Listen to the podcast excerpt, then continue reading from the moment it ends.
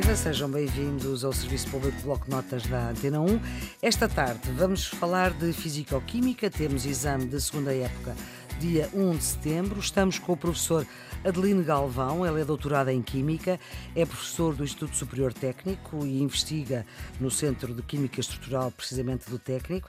É eh, secretário-geral da Sociedade Portuguesa de Química, foi um dos promotores eh, das comemorações do Ano Internacional da Tabela Periódica e uh, colaborou também com as aprendizagens essenciais na área da Química. E são estas aprendizagens essenciais que os alunos têm que estudar, porque são os documentos de referência do Ministério da Educação para cada uma das áreas de ensino. Neste caso, falamos de Química. Professora Adeline Galvão, muito obrigada por ter aceitado este convite de ajudar os alunos neste ano tão inesperado e tão complicado para quem tem exames para fazer, exames, neste caso, 11 ano. E a primeira pergunta que lhe faço tem que ver com o equilíbrio químico, que é uma parte da química que estuda precisamente as reações químicas, e pergunto-lhe quais são os conceitos que os alunos que vão fazer este exame precisam de uh, dominar absolutamente nesta área. Okay. Eu começo por agradecer também o convite e começar ah. exatamente pelo fim da pergunta que acabou por fazer, os documentos curriculares da Sim. referência. Portanto, nós em Portugal temos uma entidade que é a Direção-Geral de Educação que faz os documentos curriculares de referência uhum. mas temos uma outra entidade que faz uma interpretação dos documentos curriculares de referência, uhum. que é o IAV, e que Sim. publica normalmente uh, uma informação prova. Muitas vezes transforma-se no documento curricular de referência e esse é um, eu diria, um dos cancros do nosso ensino secundário nas disciplinas que têm exame. Uhum. E, obviamente, que a pandemia teve esse lado positivo, tirou os professores da zona de conforto e acho que este ano a coisa correu mais normalmente nesse aspecto ah, do, que seria, é ótima notícia. do que seria de esperar. Acho que as pessoas, ao sair da zona de conforto, começaram a preocupar-se menos com a informação prova e mais com que os seus alunos aproveitassem melhor o tempo, tempo. confinados para fazer uh, química. E é por isso que estas provas são necessárias, porque tem que haver claro. uma seriação. Isso seria muito mal, por exemplo, se fossem as universidades a fazer essa seriação, porque isso poderia criar guetos e escolas que iam especializar-se em preparar alunos para medicina ou preparar alunos para engenharia. Sim. E isso ia ser a, a guetização da sociedade completamente inadmissível. Sim. Portanto, são um mal necessário e certo. temos que viver com elas e vamos tentar ajudar. Ora, é isso. Ora é. bem, em relação ao equilíbrio químico, que é uma das principais aprendizagens essenciais de química uhum. do décimo primeiro, eles no décimo estudam, digamos, a estrutura da matéria. Depois no décimo. Pois, porque este exame vai Exato. ser sobre a matéria de décimo e décimo primeiro. Nós e o equilíbrio químico isso... é uma aplicação de tudo isso que andaram a aprender no décimo, e portanto esses uhum. conceitos vão ser chamados agora aqui e vamos ter a oportunidade de falar sobre eles ao longo uhum. desta conversa. E a primeira coisa que os alunos têm que perceber quando vão estudar equilíbrio químico é que o equilíbrio químico não é como uma receita de culinária. Hum. Portanto, eu quando estou a fazer um bolo, posso gostar mais doce, menos doce, cozinhado mais salgado, menos salgado, mais temperado, menos temperado. É hum. eles têm que perceber que isso não é assim. Não é a vontade do não, Os ingredientes que eu misturo, quer os produtos que vou obter, estão em proporções muito bem definidas, o que nós chamamos de proporções estequiométricas. Se for um de oxigênio para 2 de hidrogênio, não é 1 para 2,1 nem para 3. Não, porque não é tudo, água, é outra coisa. Tudo, ou, ou, não, ou o que mete é mais, vai para desperdício, não é usado. Uhum. E, portanto, tem que ter essa noção. Quer reagentes, quer os produtos, estão em proporções muito bem definidas e eles têm que saber trabalhar muito bem com esse conceito, porque há sempre perguntas sobre esse assunto. O outro conceito que tem que dominar é que a própria proporção entre produtos e reagentes está condicionada por uma grandeza que se chama a constante equilíbrio. Portanto, uhum. não é o que calha, não depende de, ah, mas eu vou aquecer mais o forno ou menos o forno e depois arrefeço e depois levo para a sala e depois põe. Não, aqui isso não acontece. Não interessa o caminho que eu seguir para ir de reagentes e produtos, use catalisadores, não use catalisadores, use luz, use fogão, o que quer que eu use, o resultado vai ser sempre o mesmo.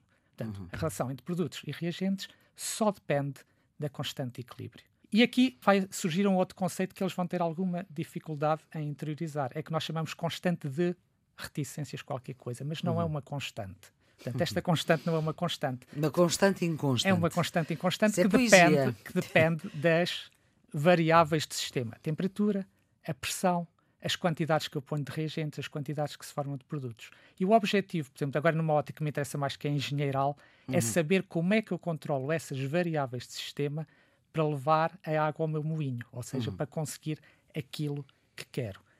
Pronto, e isso eles têm que dominar estes conceitos, ok? Portanto, estes conceitos são muito, muito, muito necessários. Por exemplo, imaginem que eu tenho uma reação que liberta calor, uma reação exotérmica.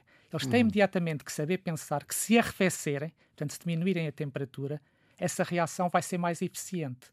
E, portanto, nós temos que saber se eu tiver uma reação que está a ter um rendimento de 80% e o meu patrão diz, mas eu quero 90%, então hum. eu tenho que saber, ah, então tenho que arrefecer, se ela é isotérmica, se eu a faço suave, temperatura ambiente, tenho que pôr ali um sistema de arrefecimento que a leve para 10 graus e aí se calhar uhum. chego ao que me pedem. Portanto, eu tenho que dominar como é que as variáveis de sistema condicionam o resultado. Uhum. E isto às vezes é um outro conceito que os jovens não têm, que é os compromissos. Eu tenho que fazer compromissos.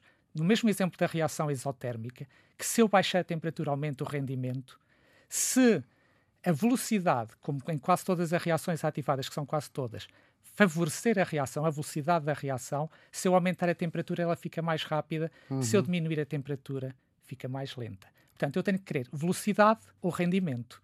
As duas coisas numa reação exotérmica eu não consigo. Uhum. Isso às vezes é, é, é difícil de introduzir. Os jovens querem tudo. E, portanto, terem que fazer compromissos. E esta coisa, às vezes, a pessoa nós... já é política. Já é política. Porque, porque, é política, não. É, é arte do compromisso. É economia. Eu, eu vou já Sim. explicar porquê.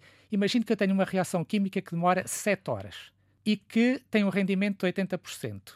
E o meu patrão diz-me: desculpa lá, tu não estás a fazer o teu trabalho. Eu estou a desperdiçar 20% todos os dias. Eu quero um rendimento de 90%. Eu digo-lhe: tudo bem, vai ter 90% de rendimento. Eu vou arrefecer 10 graus a reação, mas a reação vai passar a demorar 9 horas. Aí o patrão começa a dizer: Ah, mas eu 9 horas tenho que pagar horas extraordinárias ou fazer um segundo turno. Portanto, há um sinal de euro nesta equação Ora. que tem que ser ponderado. Portanto, se a reação demorar 4 horas e passar a demorar 5, não traz transtorno nenhum. Mas se demorar 7 e passar a demorar 8, com meia hora para a entrada e saída dos turnos, eu já tenho que pagar horas extraordinárias ou ter um segundo, uma segunda equipa. E é esse tipo de decisões engenheirais que nós também temos que incutir no ensino da ciência, uhum. para eles perceberem que isto não se aprende para nada. Porque isso não é trabalho do engenheiro químico. O engenheiro de produção possivelmente vai ser um engenheiro mecânico mas tem que saber como é que fala com o engenheiro químico. E por isso é que os engenheiros mecânicos e os eletrónicos aprendem também química. E nós, uhum. na sociedade, temos que ter estes conceitos básicos em que o ensino devia-se focar. Porque se nós olharmos agora para a estatística, por exemplo, destes exames nacionais, temos uhum. 150 mil alunos inscritos. Dessa curte, 40 mil vão fazer exame de Físico-Química, mas se calhar só 10 mil vão para engenharias de topo. Esses precisam de saber o detalhe da equação química, da reação claro. química, mas todos os outros precisam de cultura científica, científica. para poder tomar uhum. estas decisões e falar com os técnicos mais então, especializados. Então... Mas, mas uma ah, coisa importante. Diga. Porque até tem a ver com a área da, da Maria Flor Pedrosa, que é, que é, é, mais uma questão de comparar com a língua portuguesa ou inglesa. Sim. Que é isto que eu disse, portanto, perceber como é que as, as variáveis de sistema influenciam a velocidade da reação, ou como é que as proporções entre inteligentes. Isso é o que eu chamaria o conhecimento vá, da língua, é o conhecimento Sim. desta área científica. Mas depois há uma outra coisa que é essencial, que é a fluência. Hum. E a fluência ganha-se praticando. E então como é que depois pratica isto? Com os exemplos. Se nós percebemos isto, depois os exemplos, uh, reações de oxidação, redução, de, de dissolução. Tem praticar, de, exercitar. Tem praticar. E normalmente os alunos abordam isto mal na preparação dos exames, fazem engenharia inversa. Pegam nos exames do ano anterior, começam a tentar fazer exercício e depois vão indo a estes conceitos que são prévios e que deviam estar lá primeiro. É a mesma coisa, quer dizer, vou aprender francês e vou para a França, mas sem saber nada. Então alguém diz uma frase, esperem um bocadinho, eu vou ao dicionário, traduz, agora já sei isso. Depois, não, eu tenho que ter os conhecimentos para depois poder progredir rapidamente e se eles claro. fizerem isso, dar uma primeira passagem, nem que seja rápida pela matéria, nos conceitos que eu disse, e depois a seguir irem praticar os tais exemplos das reações em concreto e que nós vamos falar a seguir, talvez o estudo seja muito mais produtivo e ainda fiquem com algum tempo para diversão. Professora Adeline Galvão, vamos então continuar, vamos Sim. começar pelo ferro, claro, que é um elemento queira. químico que existe na hemoglobina, no nosso sangue. Sim e que fixa o oxigênio. Nós também já falámos disto em biologia. Em biologia e vamos falar outra vez. Exatamente. O problema é que o oxigênio oxida, não é? E, portanto, é o responsável pela ferrugem. Exatamente. E é um bom exemplo. Por exemplo, o ano passado celebrámos o Ano Internacional da Tabela Periódica. Quando nós olhamos para a tabela periódica, vemos lá o ferro, assim, uhum. sozinho, e os outros elementos. FE, não é? FE. E todos esses elementos que estão lá na tabela periódica estão, o que nós agora também estamos, estão confinados. Portanto, uhum. tem uma dada carga no núcleo e tem um dado conjunto de elétrons à volta que é exatamente igual em que a gente chama neutros. Quando os átomos saem do conforto do confinamento e vão para as moléculas reais, uhum. eles passam a ter ligações químicas, que são ruas e avenidas que ligam os átomos uns aos outros. E os elétrons gostam de passear, tal como nós. Não o cãozinho, mas passear-se a si próprios. E às vezes vão mais para uns átomos e menos para outros. E há átomos que ficam com menos elétrons, ficam o que nós chamamos positivos, e outros ficam mais negativos, tem... tem, tem esses elétrons a mais. Uhum. E, portanto, o ferro gosta de estar do lado dos positivos, é aquele que os elétrons gostam de ir passear ao outro uhum. lado. E tem esse tal estado 2, que, é o, que é o que existe nos sistemas biológicos, é o único uhum. biologicamente ativo. O ferro 3 não é assimilável pelo nosso organismo. Portanto, uhum. é a tal ferrugem. Nós não comemos ferrugem. Exatamente, é, e portanto, é. esses estados eh, são estados formais, o ferro 2 e o ferro 3, mas só o ferro 2 é que nos interessa, que existe na é hemoglobina, nas enzimas, uhum. todo esse. Portanto, e... o ferro 3 é aquele com que se fazem paredes, paredes, por exemplo? Okay. E é por isso é que isso é, é logo uma das coisas que a gente tem que ter cuidado. Portanto, este alimento é rico em ferro. Pode ser rico em ferro, mas o ferro que lá está não servir para nada. Se não for ferro 2, o resto é ferrugem. E se quiser assim uma coisa que se Sim. diz e que tem um fundo de verdade, eu vou dizer sem uhum. fazer investigação na área, não sei se é exatamente verdade, quando a gente uhum. põe vinagre ao sumo de limão, o que estamos a pôr é um ano de sacrificial. É um quê? Ano do sacrificial. É um composto que se vai oxidar em vez do ferro se oxidar. Ele dá o corpo ao manifesto. Portanto, o vinagre, que é ácido acético, vai se transformar em CO2. Portanto, o carbono vai se reduzir a CO2, uhum. vai se descarboxilar, oxidando-se e, portanto, vai proteger, como o processo está a acontecer no vinagre ou no sumo de limão, não acontece no ferro. Uhum. Pelo menos no tempo que dá entre a gente preparar a salada e comê-la. Uhum. Portanto, é, o, portanto, o ano sacrificial é um composto químico, portanto, nós também fazemos isso nos barcos.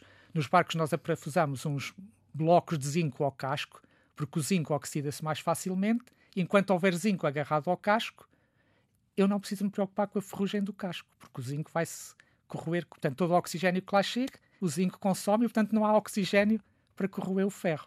E, portanto, aí hum. o sumo de limão ou o vinagre faz o mesmo efeito. Portanto, mantém o ferro na sua forma biologicamente assimilável, ou até pode acontecer que algum ferro de ferrugem volte atrás. O limão também tira a ferrugem, limpa a ferrugem. Exatamente, ou até pode fazer o... que, que, algum ferro volte, volte ao estado 2, ok? E, portanto, ah. é, é, e nós já vamos ver... Por isso é que é bom o sumo de limão. O sumo de é limão também. Nos faz bem. Embora, como eu digo, não faço investigação nessa área certo. da biologia. Muito bem. Mas, mas, mas há uma coisa que no ferro escapou, se calhar, Diga. na sua introdução. Para já, há um ferro 2 que também, que também é interessante, que é o das espíritos alentejanas. Sim. Que teve na origem da indústria química em Portugal, portanto, a Companhia União Fabril, a CUF, é. foi criada para transformar em ácido sulfúrico, uma reação química, esse enxofre das espíritos e também era bom que os professores começassem a integrar isto um bocadinho com a geografia, irem ver ao mapa a faixa peritosa ibérica, vai de Alcácer do Sal a Sevilha, essas coisas seria uhum. sempre bom. Mas há um então, ferro que nós não falamos e que é muito importante, que é o que há nos nossos carros, nas pontes, nos caminhos de ferro, nos carris, uhum. naquele ferro dentro do botão. E esse ferro, que é o mais igual à tabela periódica, não existe na natureza. Portanto, a natureza não feito. tem ferro, só tem ferrugem. A, a natureza tem, tem o óxido de ferro, que é ferrugem, e tem este das espíritos, que é o tal ferro 2. Então tem que se desgastar para fazer não, ferro. Não, nós temos que ter uma reação química muito importante hum. para criar esse ferro, que é o que se faz nas siderurgias, ah. que é reagir carvão, que é o carbono, com o óxido de ferro. Antes de chegar ao 14, não fica diamante, não é? Exatamente. Sim. E, portanto, normalmente entra acito ou outro carvão normal. E, portanto, esse carvão vai reagir com o ferro e dar-lhe os eletrões dele. Vai dizer, toma aqui os meus eletrões. E vai se transformar por isso em CO2, porque como ele fica sem eletrões, vai buscar os eletrões ao oxigênio. E é por isso que há ferro. E poluição. É essa parte importante que nós temos que estar sempre com os desafios societais na cabeça quando pensamos pois. em química. Portanto, a siderurgia, o processo tradicional, é altamente poluente. Ferrugem uh, em ferro. ferro, mas libertando a quantidade exatamente estequiométrica de dióxido de carbono que corresponde e que é não é nada bom para, a nossa, isso, para o resto. Isso, eu falei nisso do ferro para as estruturas uhum. metálicas, mas temos também o alumínio. E o alumínio tem que a é particularidade de ser é muito mais leve. E, portanto, se é muito mais leve, no fundo, acaba... E que temos nos tachos, enfim. E que temos nos tachos e temos nos aviões. Porquê é que os aviões são feitos de alumínio e os comboios e os carros de ferro? Uma questão de peso. Porque para uma uhum. mesma resistência estrutural, o alumínio é mais leve. E há uma coisa, por exemplo, que as pessoas não pensam que é, por exemplo, porquê é que nas ligas que são usadas nos aviões, por exemplo, se mistura o alumínio com um bocadinho de lítio, com 1 ou 2% de lítio. Porque trocar um ou dois átomos, assim de 100 em 100, ao alumínio, uhum. aquilo não aquece nem arrefece. Mas... Mas cada porcento de alumínio que nós trocamos por lítio baixa o peso em 3%. Uhum. E se nós pensarmos num avião de 100 toneladas, 3% são são 3 toneladas, portanto, 2% são 6 toneladas. 6 toneladas é um passageiro de 75 quilos, são 60 passageiros por exemplo, a duas viagens por dia, por exemplo, uma viagem de 100 hum. euros, são 12 mil euros por dia, são 4 milhões de euros por ano. O avião, ao fim de 10 hum. anos, está pago. Portanto, só com os passageiros que leva a mais, haja, mar... haja marketing para encher. Pois, é, é essas agora, decisões esta que, a pessoa tem que, que a pessoa tem que pensar. As reações químicas que são processos onde os reagentes se combinam, e o professor já, já disse isso. Pode dar exemplos de reações químicas e de que tipo são eh, aquelas mais comuns? Sim, eu- essas que falou são as mais comuns, quando eu tenho quebras ou formações de ligações químicas entre os átomos. Mas há umas que também são muito importantes e que nem Por envolvem exemplo, quebras Sim. nem formação de ligações químicas. Estou a Sim. pensar nos nossos olhos. Nós, nos nossos olhos, temos uma molécula que é o cis-retinal. Eu já lhe explico o que é, que é o cis-retinal. Que Portanto, enquanto estamos aqui a conversar, estão a decorrer reações são químicas, nos, em nos cada um olhos. dos nossos corpos. Aliás, basta eu apontar-lhe uma luz muito forte para os olhos e deixa de ver. Sim, Porquê? sim. Porque vai gastar o cis-retinal todo e vai demorar uns 4 ou 5 minutos até ele voltar a ser cis-retinal. Porque quando vem o fóton da luz, o cis-retinal transforma-se numa coisa que chama o transretinal. O que é que é o cis e o trans? Cis significa juntos. Trans é opostos. Imagina uma pessoa que está a fazer ginástica e que tem os dois braços para a frente. E de repente o professor de educação física diz: Agora vamos rodar um braço para trás. Isso é passar de cis para trans. E é assim que nós vemos. Porque quando o cis-retinal recebe um fotão e passa o braço para trás das costas, portanto passa para trans, fica mais comprido e puxa a proteína que está ligada ao nervo óptico e que estimula aquela reação toda que o nosso cérebro vai transformar em imagem. E é por isso é que se diz, por exemplo, se quiser falar também numa reação química, que se diz que quem come muita cenoura tem os olhos bonitos. Bonitos, sim. Porque o tal cis-retinal é metade do caroteno, que é o Sempre corante disseram para comer muita cenoura. cenoura Porque- por causa dos olhos bonitos. Porque o corante da cenoura, que é o caroteno, partido ao meio dá duas moléculas de cis-retinal. Portanto, a transformação do caroteno em duas moléculas de cis-retinal é a nossa fonte de cis-retinal. E como depois esse cis-retinal vai acabar nos olhos, deve ser Eu por aí. pensei que ia ficar com os olhos verdes e olho. eh, Ao contrário do professor, Sim, que mas- tem olhos azuis ou verdes. Ou... mas, exatamente, mas se quiser, e já agora uma reação muito importante também para puxar para a importância da química. Por exemplo, a reação do anidrido acético com aminofenol, que dá uma coisa que toda a gente conhece, que é o paracetamol, que muito nos ajuda nas dores de cabeça. Portanto, a química está envolvida em todas essas questões societais e a área do medicamento é das mais importantes. Professor Adelino Galvão, muito obrigada pelo seu contributo desta ajuda para os alunos que, eh, de Fisicoquímica que têm exame no dia 1 de setembro, exame de segunda época. O Serviço Público Bloco Notas, estes eh, episódios estão sempre eh, disponíveis em algumas das coisas que nós falámos aqui, portanto, estão disponíveis em todas as plataformas, nos nossos telemóveis, nos nossos computadores, estão em podcast, no iTunes, no RTP Play, no, no portal RTP Ensina. A produção editorial desta nossa conversa foi de Ana Fernandes, os cuidados técnicos de Jorge Almeida. Nós voltamos amanhã com outra conversa sobre os temas que vão em exame neste ano eh, inesperado, este ano letivo 2019-2020.